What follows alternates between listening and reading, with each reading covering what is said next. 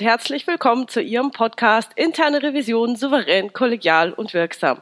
Mein Name ist Silvia Puhani und ich freue mich, dass Sie jetzt dabei sind. Gerade heute, denn heute habe ich einen ganz, ganz tollen Interviewgast. Es ist Professor Dr. Urs Andelfinger.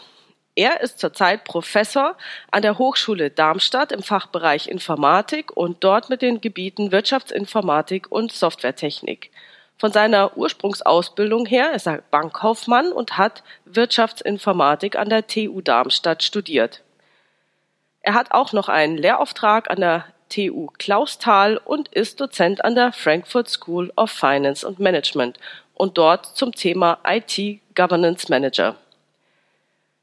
Damit nicht genug. Er ist auch CMMI Associate und Certified Instructor für CMMI Development und CMMI Services.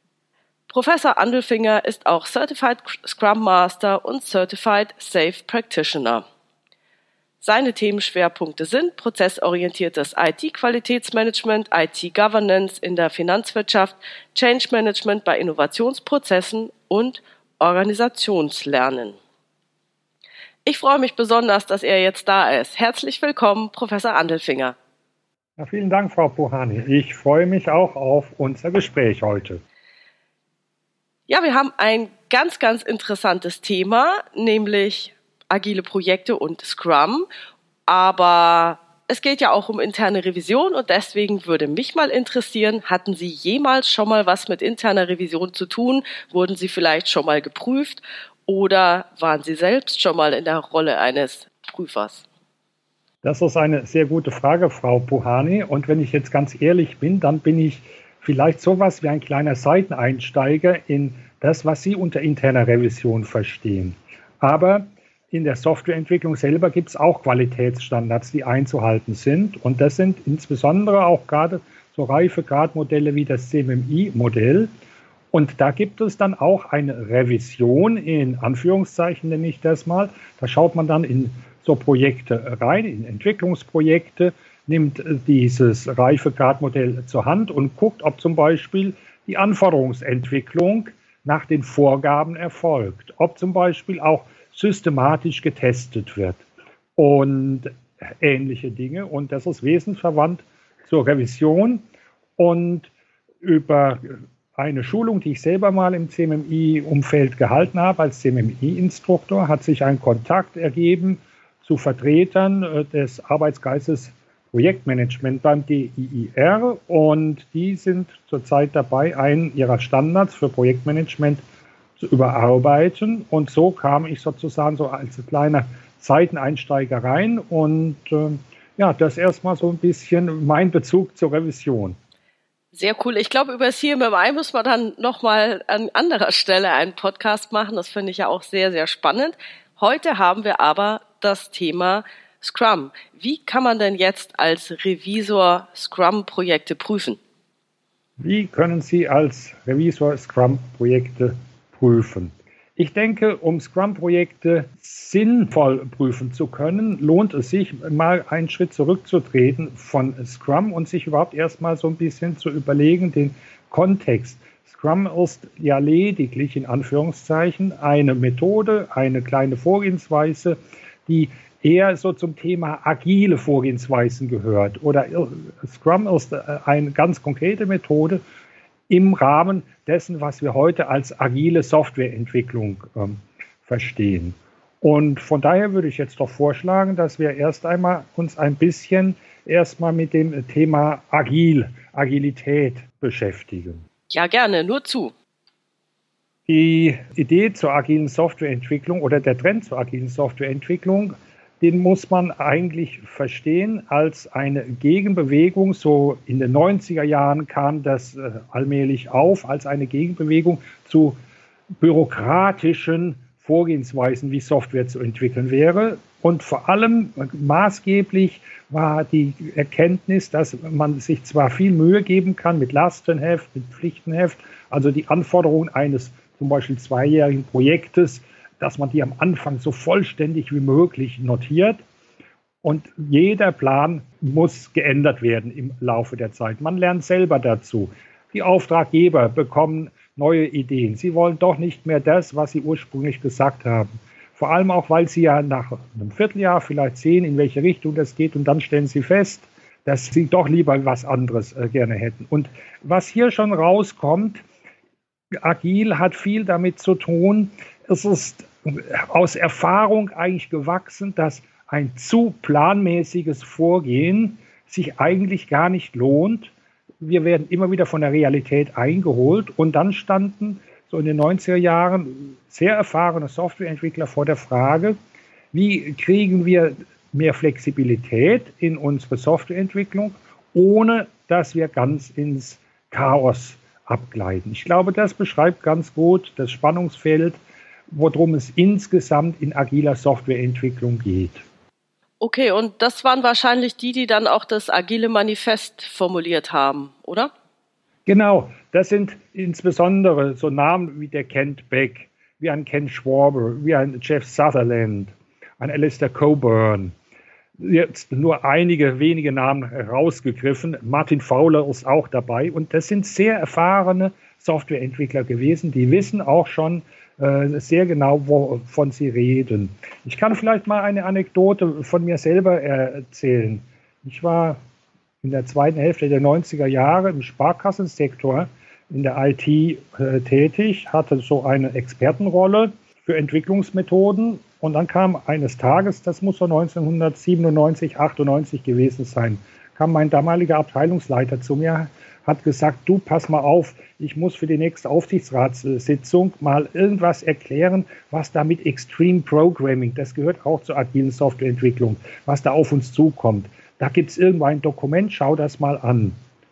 Und dann habe ich ihm äh, kurz zusammengeschrieben, habe einfach nur gesagt, ich habe den Eindruck, da beschreiben jetzt mal Praktiker ehrlich, wie gute Softwareentwicklung funktioniert. Da beschreiben einfach Praktiker ganz ehrlich, wie gute Softwareentwicklung funktioniert. Ja, und äh, Ihre Frage war ja ursprünglich, äh, das sind die Verfasser des Agile Manifests, auf die ich da anspiele. Ja, genau so ist es. Und das hat aber gleichzeitig dieses Manifest dann zu auch vielen Missverständnissen, so ich sage mal in den 2000er Jahren geführt. Ein großes Missverständnis war nämlich, da steht ein Prinzip drin, Working Software over Comprehensive Documentation.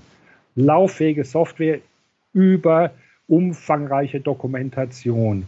Das wurde im Überschwang der Begeisterung von vielen, die auf diesen agilen Zug aufgesprungen sind, als ein Freibrief verstanden. Wir machen nur noch Software. Wir brauchen gar keine Dokumentation mehr. Das ist oft so, wenn so eine neue Mode kommt, dass dann häufig das Kind mit dem Bade ausgeschüttet wird. Und ich denke, dass wir im Laufe unseres Podcasts bestimmt gerade auf diese Gratwanderung nochmal kommen werden zwischen lauffähiger Software und vielleicht doch auch ein bisschen Dokumentation. Ja, ich glaube, das habe ich auch aus Revisionskreisen so gehört. Um Gottes Willen, agil, Hilfe, vollkommenes Chaos, auch wenn es in die Richtung geht, worüber wir ja heute nicht sprechen, agiles Prüfen, das ist doch vollkommen chaotisch, kann man doch gar nicht machen, da wird ja nichts mehr dokumentiert. Ich glaube, da sind auch sehr, sehr viele Vorurteile unterwegs, auch auf Seiten der Revision. Und deswegen freut es mich umso mehr, wenn Sie ein paar von diesen Vorurteilen heute ausräumen könnten. Ja, das tue ich sehr gerne. Das tue ich sehr gerne. Und da kann ich vielleicht gleich schon mit dem allerersten Schritt beginnen. Solche Dinge wie das agile Manifest, die fallen nicht vom Himmel, sondern da gibt es, auf Englisch nennen wir es dann auch oft ein Window of Opportunity, da gibt es einen Kontext, da gibt es einen Hintergrund dazu, da muss die Zeit reif sein. Und wenn man auf die Webseite des Agilen Manifests geht, die haben sehr publikumswirksam eine sehr schöne Webseite sich eingerichtet.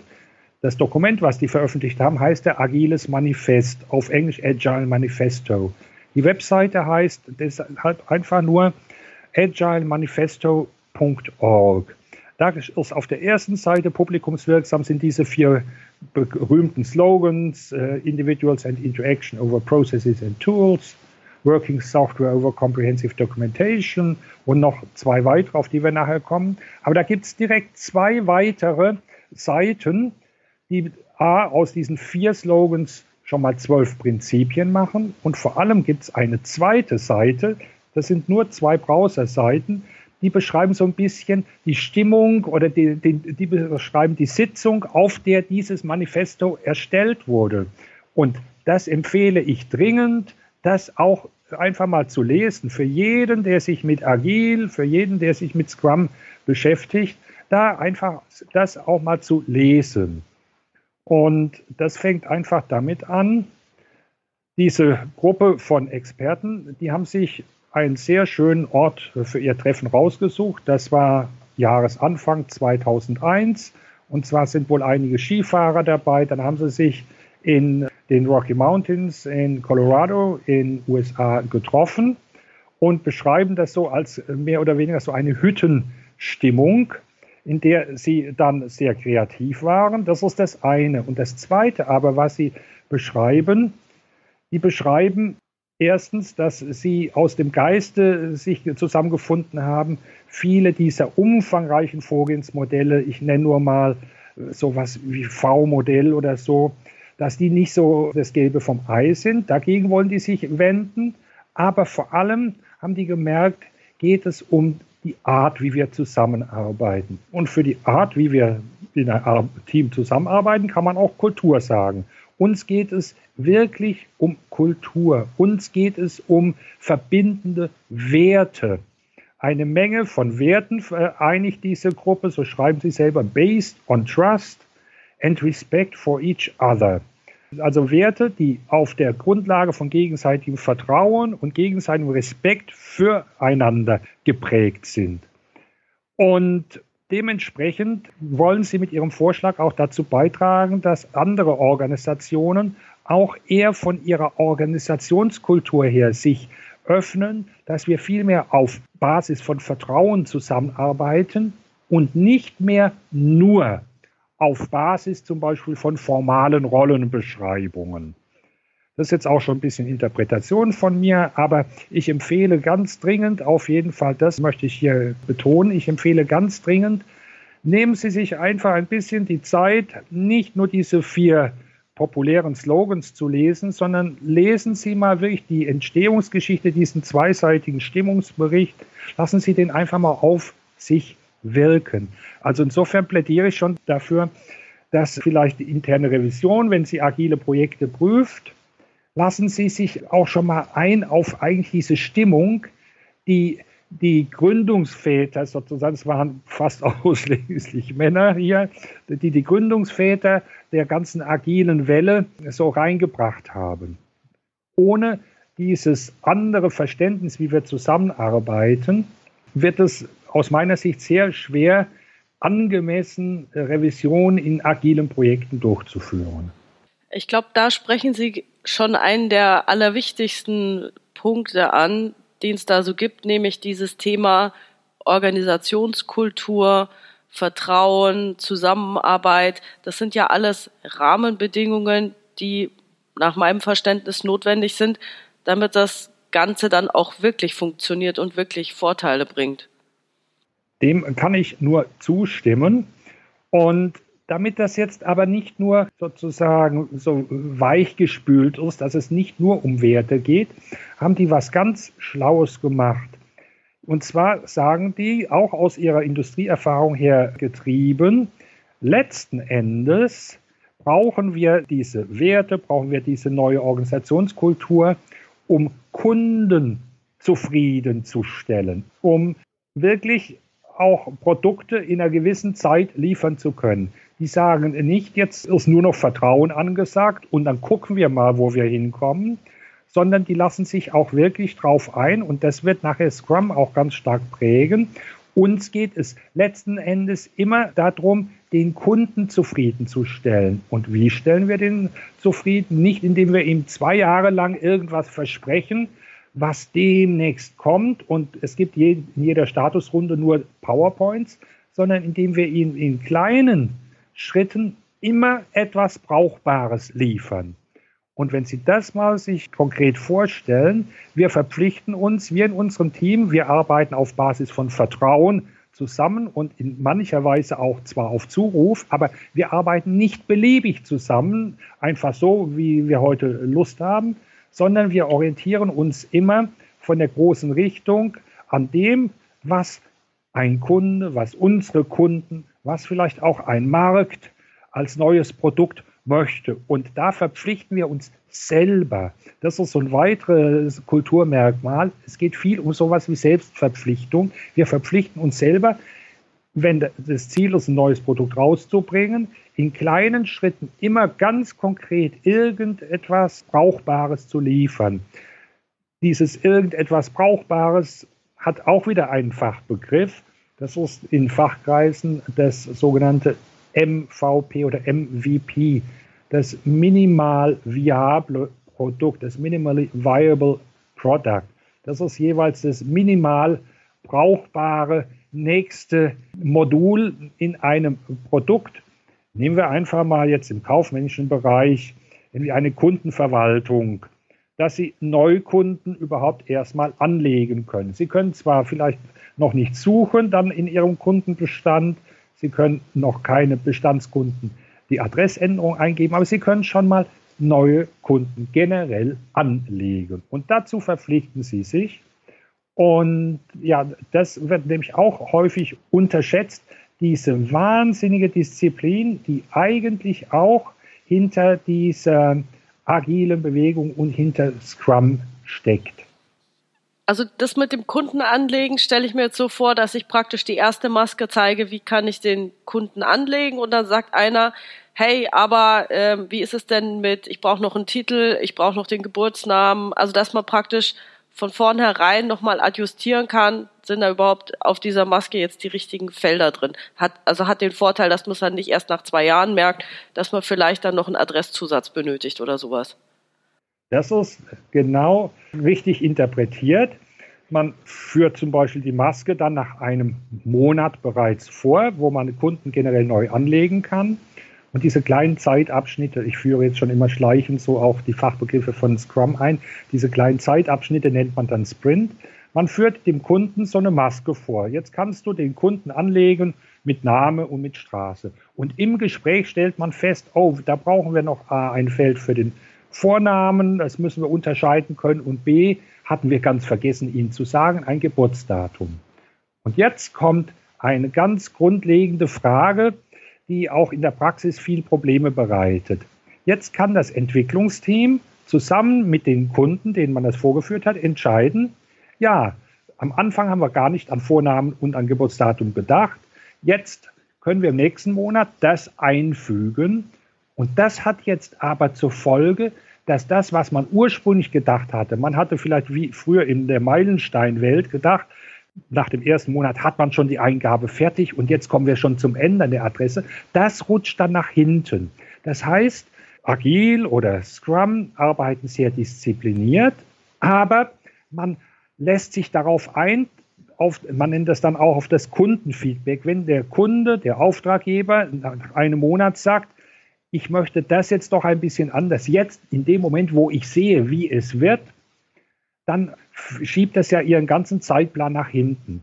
Und wenn Sie jetzt in Organisationen unterwegs sind, ich denke nur, ich gebe mal so Stichworte wie eben so plangetrieben oder Festpreismentalität, wenn dann Ihr Kunde oder irgendwelche Lenkungsgremien sagen, aber ihr habt doch versprochen, dass ihr nach dem ersten Monat, nachdem man ins Kunden anlegen kann, dass ihr da schon dann vielleicht an Kunden ändern und Kunden löschen geht, das müsst ihr jetzt erstmal liefern. Wenn eine, äh, der Auftraggeber an so etwas Klassischem festhält, dann ist das von Anfang an schon sehr schwierig, da, ich sage mal, mit Agil, mit Scrum reinzugehen.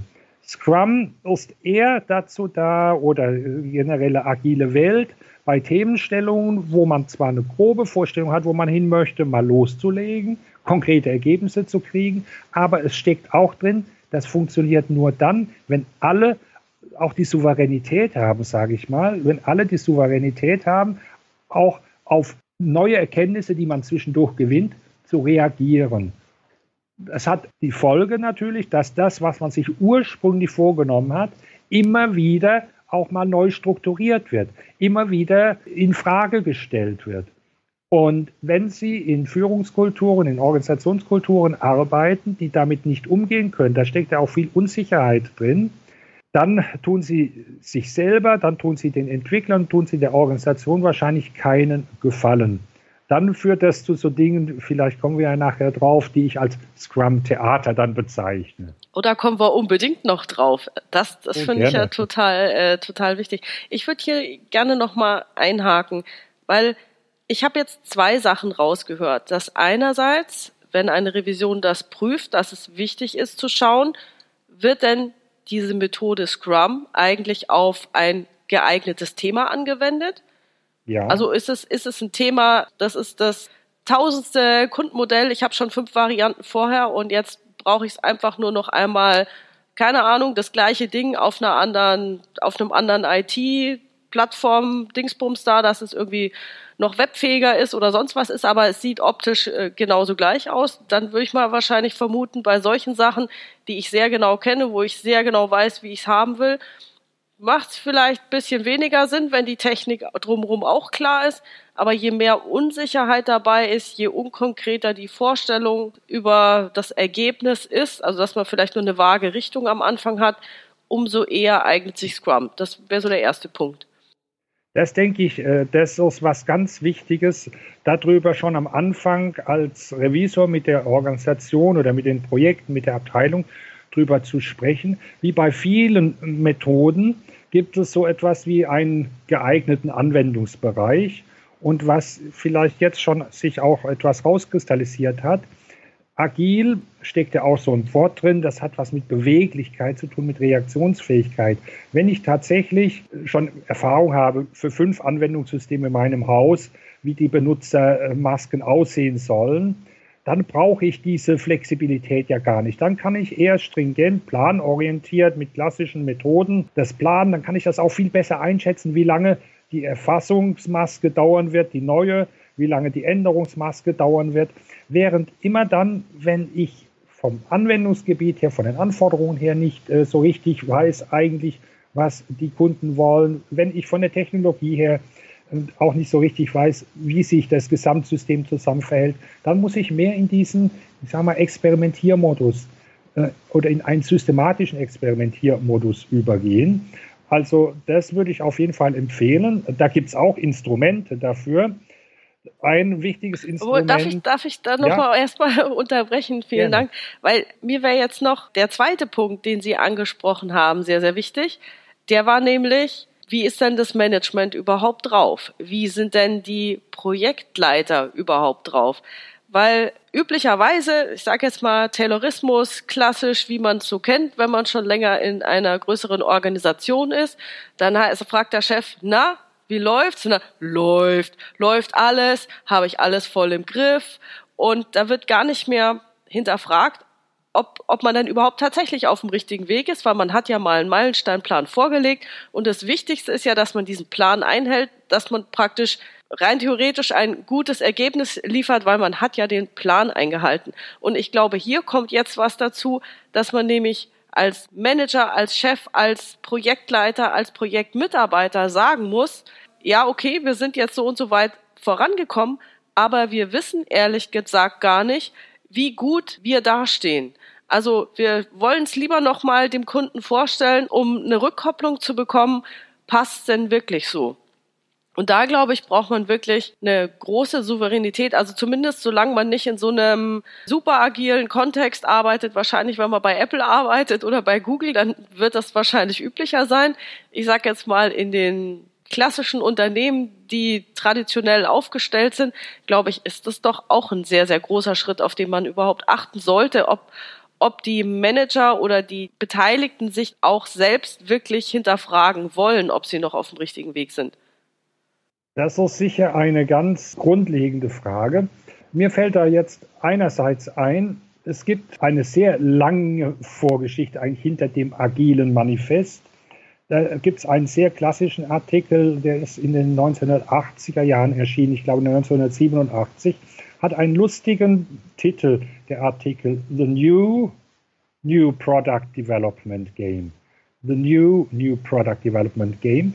Der ist von zwei japanischen Wissenschaftlern, die aber lange schon in den USA damals waren, äh, geschrieben worden, von einem Herrn Nonaka und einem Herrn Takeuchi.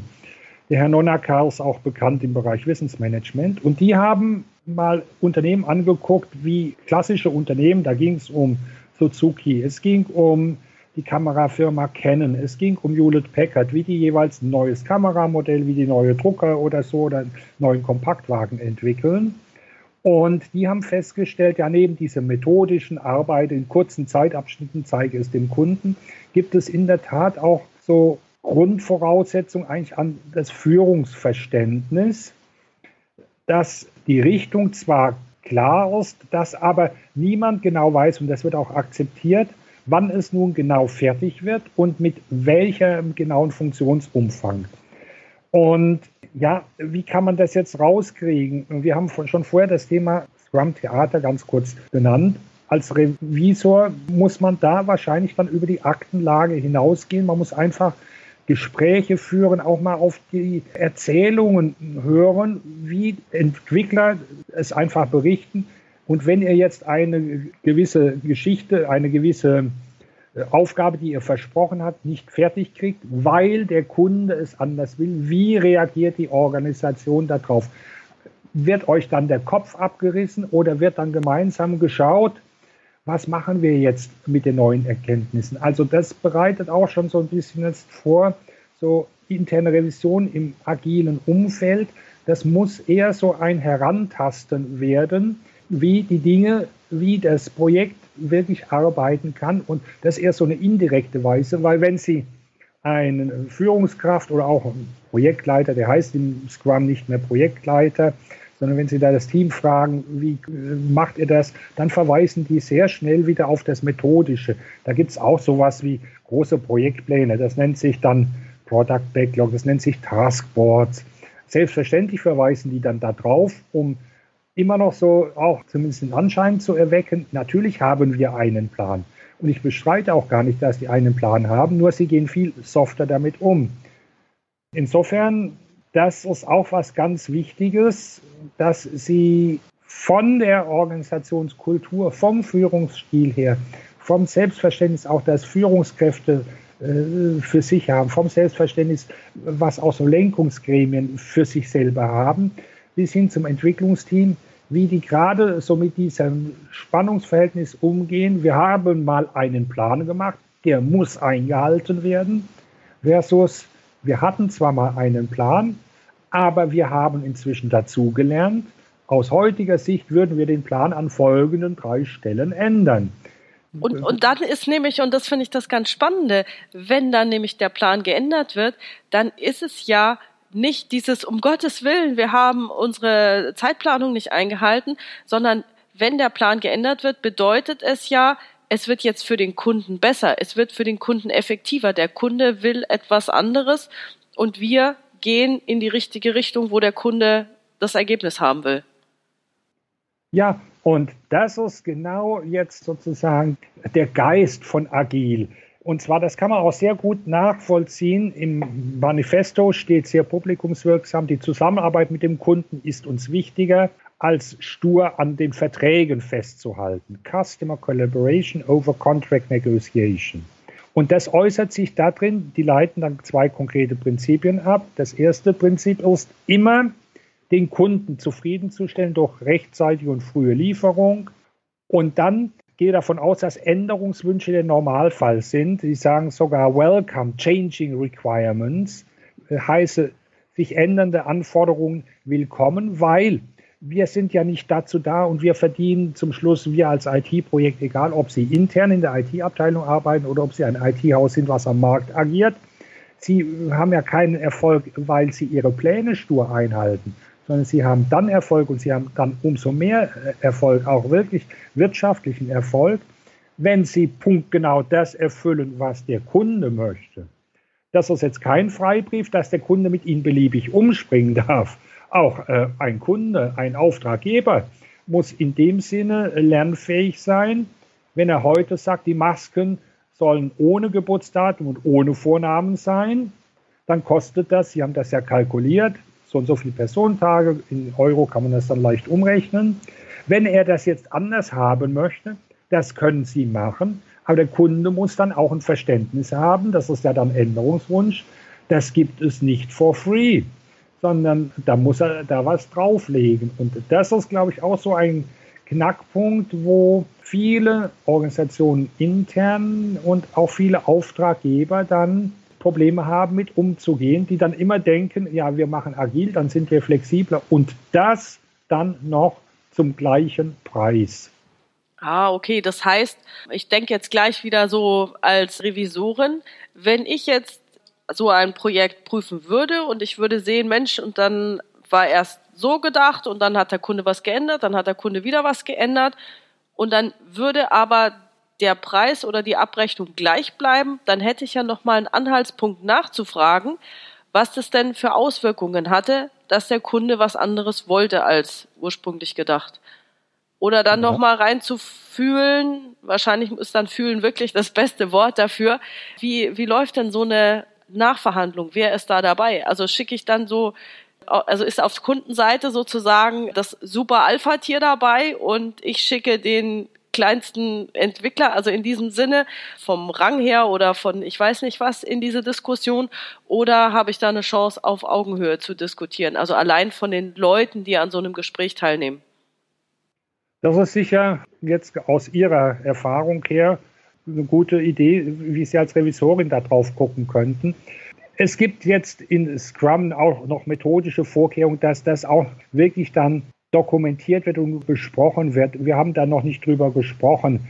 Da gibt es die Rolle eines sogenannten Product Owners. Es gibt es als Termin, wo man sich dann zusammensetzt, genau für dieses Treffen, das Sie beschreiben, das sogenannte Product Review oder Produkt Review.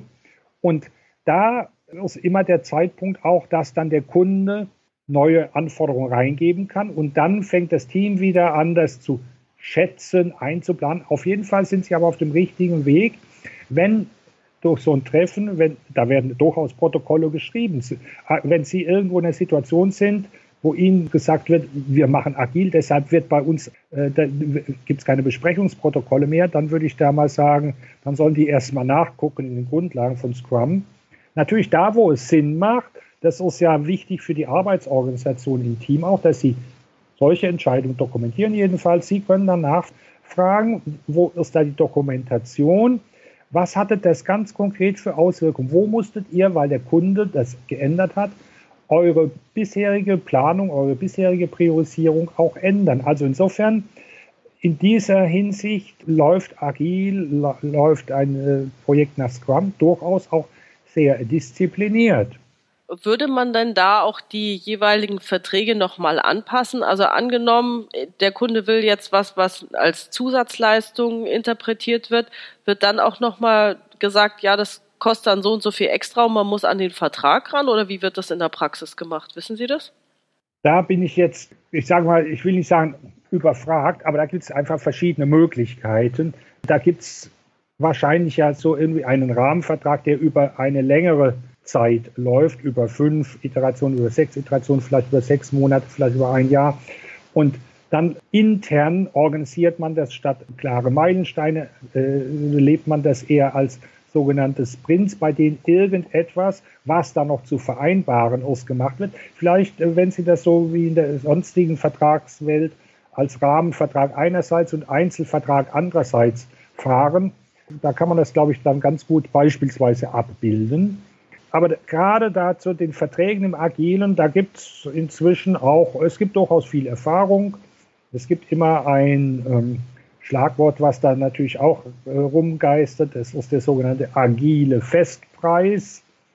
Der agile Festpreis, der geistert immer rum. Wenn man da mal genauer nachguckt, dann ist da nicht ein Festpreis gemeint über zwei Jahre über ein Vorhaben, was zwei Jahre läuft, sondern für irgendeine initiale Version. Und da wird dann auch gesagt, die kriegst du zum gewissen Festpreis und danach schauen wir weiter. Das geht äh, einfach von der Natur der Sache her nicht, dass sie so flexibel sein können einerseits und dann trotzdem einen unverrückbaren Festpreis zusagen. Ich kann mir aber vorstellen, dass die Kunden dann doch gerne dabei sind, solche Verträge abzuschließen, weil sie ja dann die Gewissheit haben, dass es in die richtige Richtung geht. Und wenn das erste Initiale nichts ist, dann können die ja immer noch sagen, ja gut, dass wir es nach, weiß ich nicht, ein, zwei Monaten gemerkt haben und nicht erst nach drei Jahren. Ja, Also das ist ja ohnehin auch eine der Triebfedern gewesen, dass wir, wir haben ja gesagt vorher, Agilität eignet sich vor allem für Situationen, die ganz neu sind, entweder von den Anforderungen her oder von der Technologie, dass wir es zumindest früher merken, ob wir richtig oder ob wir der, falsch unterwegs sind. Und insofern diese Unsicherheit einerseits, die die Kunden akzeptieren müssen, dass sie keinen klassischen Festpreis kriegen, diese Unsicherheit, die wird dadurch ein Stück kompensiert oder dieses Risiko wird dadurch ein Stück kompensiert, dass sie in kleineren Zeitabschnitten was zu sehen kriegen. Und das muss man dann entsprechend vertraglich gut vereinbaren, dass dann auch der Kunde wiederum schon in kürzeren Zeitabschnitten dann auch neue Weichenstellungen vornehmen kann. Sehr schön. Jetzt hatte ich Sie ja vorhin an der einen Stelle unterbrochen bei dem Thema, ich weiß gar nicht, ob das schon das agile Theater war oder ob das noch die Sache war, nicht jedes Projekt ist geeignet, es mit Scrum durchzuführen.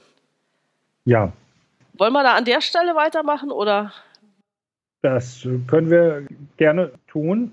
Und zwar ja nicht jedes Projekt ist geeignet. Also ich hatte ja schon vorher gesagt, einerseits Themen, die Sie äh, selber schon öfter, entweder Sie als IT-Organisation oder Sie als Auftraggeber beauftragt haben, wo man eine ganze Menge Erfahrungswerte hat, wie viel Aufwand eine gewisse Sache ist, wo man äh, Erfahrungswerte hat, welche Technologien da, dafür benötigt werden. Das kann man sicher mit eher, ich sage mal, plangetriebenen Methoden, mit klassischen Methoden, die sich, das kann der Rational Unified Process sein, das kann äh, in Richtung V-Modell gehen. Das kann man damit, glaube ich, sehr gut abhandeln. Und die anderen Themenstellungen, da empfiehlt sich sicher agil. Und jetzt passiert Folgendes, um vielleicht den Bogen zu dem agilen Theater oder Scrum-Theater zu schlagen. Es ist zurzeit einfach Mode geworden, sicher seit zehn Jahren, sich so einen Anstrich zu geben, wir werden agil, wir sind agil, wir machen Projekte nur noch nach Scrum. Und das führt dann dazu, da wo es nicht passt, Scrum von der Vorgehensweise, wegen der Themenstellung, da wo es die Organisationskultur eigentlich nach wie vor eher traditionell planmäßig vorgehen möchte, das führt dann dazu, dass solche Organisationen hergehen und ich sage mal immer mit Halbwissen, zum Beispiel sagen, da ist was vorher der Projektleiter war, ist bei uns jetzt eben der Scrum Master. Das ist eine Rolle aus dem Vorgehensmodell Scrum. Und dann sind wir doch schon Richtung agil unterwegs dass eine Organisation sagt, das, was eben früher das Pflichtenheft war, das nennen wir jetzt Product Backlog. Die gehen da mit einer Mentalität dann an die agilen Elemente dran, mit einer Mentalität aus einer alten Zeit. Oder aus, einfach mit einer Mentalität, die dazu nicht stimmig ist. Und dann passiert genau Folgendes wie wir das ja häufig in der Revision auch schon festgestellt haben oder in der Prüfung auch, ich kenne es aus dem CMMI-Umfeld, wenn man Entwicklungsprojekte anguckt, dass ähm, dann äh, die Dokumentenlage, die Dokumentationslage ihnen sozusagen Eindruck vermittelt, ja, die arbeiten agil. Aber agil heißt ja, unsere höchste Priorität ist, den Kunden mit regelmäßigen Lieferungen zufriedenzustellen. Die verstehen darunter, ja, wir arbeiten halt unsere Arbeitspakete ab, so wie es im Plan steht. Wir nennen sie nur nicht Arbeitspakete, sondern wir nennen sie zum Beispiel User Stories. Und dann kommt so eine Vermischung, die arbeiten eigentlich schön den Plan ab. Ihnen ist ziemlich egal, ob der Kunde das nun gut findet oder nicht. Die erfüllen sozusagen die agilen Begriffe mit klassischen Inhalten. Und das führt dann wiederum hinterher dann zu Enttäuschung, weil, das dürfen wir ja auch nicht vergessen, Agil ist ja gerade angetreten und vertreten hier durch die Methode Scrum, dass wir erfolgreicher, sprich kundengerechtere Produkte hinkriegen. Wenn Sie jetzt die klassische Methode, die vor allem die Planerfüllung anguckt, oder die vor allem nach der Planerfüllung äh, guckt, wenn Sie diese Methode im Geiste weiter verfolgen als sozusagen mentales Modell, der Sache nur einen anderen Anstrich geben und wir machen jetzt agil, dann führt das hinterher sozusagen zu einer komischen Erkenntnis, nämlich, dass wir die Kundenzufriedenheit nicht besser hingekriegt haben, obwohl wir jetzt agil machen.